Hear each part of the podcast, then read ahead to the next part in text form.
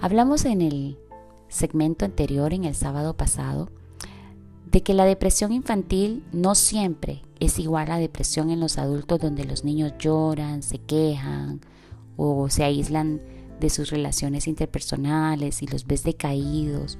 Muchas veces los niños pueden estar manifestando una depresión y únicamente los síntomas de alarma pueden ser bajo rendimiento escolar, eh, no socializan de la misma manera, pierden interés en algunas de las actividades en las que antes eh, mostraban bastante interés y enfoque, pasan absortos en los videojuegos, comienzan a percibir el mundo que los rodea y las personas que los rodean como amenazantes o como que no los aman o como que no les importan a nadie. También pueden comenzar a presentar problemas de memoria, pueden comenzar a presentar rebeldía, enojo, malcriadeza. Tú los puedes percibir como niños amenazantes, como niños que tienden a ser hirientes. Pueden presentar también el que se vuelvan agresivos con niños más pequeños que ellos o incluso con animales. Pueden comenzar a manifestar el ser niños bastante groseros con otros más pequeños e incluso que en, en ocasiones cuando hacen travesuras le echan la culpa a los más pequeños y no asumen sus propias responsabilidades. Y nosotros los podemos ver como que este niño es un malcriado o este niño no se está portando bien y tendemos a querer castigarlo y disciplinarlo o corregirlo.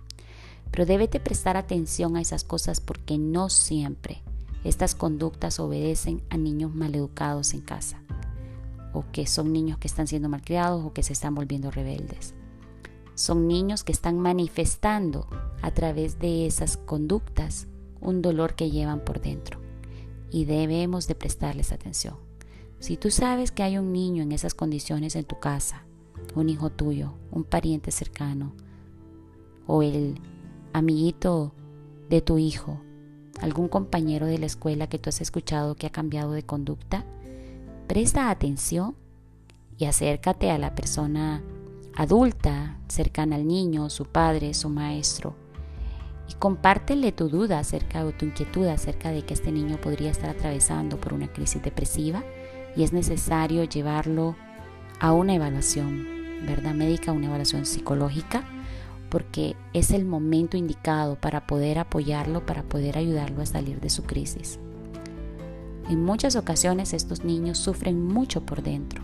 Sufren porque se sienten incomprendidos, Sufren porque se sienten atacados por los adultos, porque los adultos en lugar de, de comprender que están atravesando por un momento difícil, más bien se vuelcan en enojo, en gritos y en ofensas hacia el niño.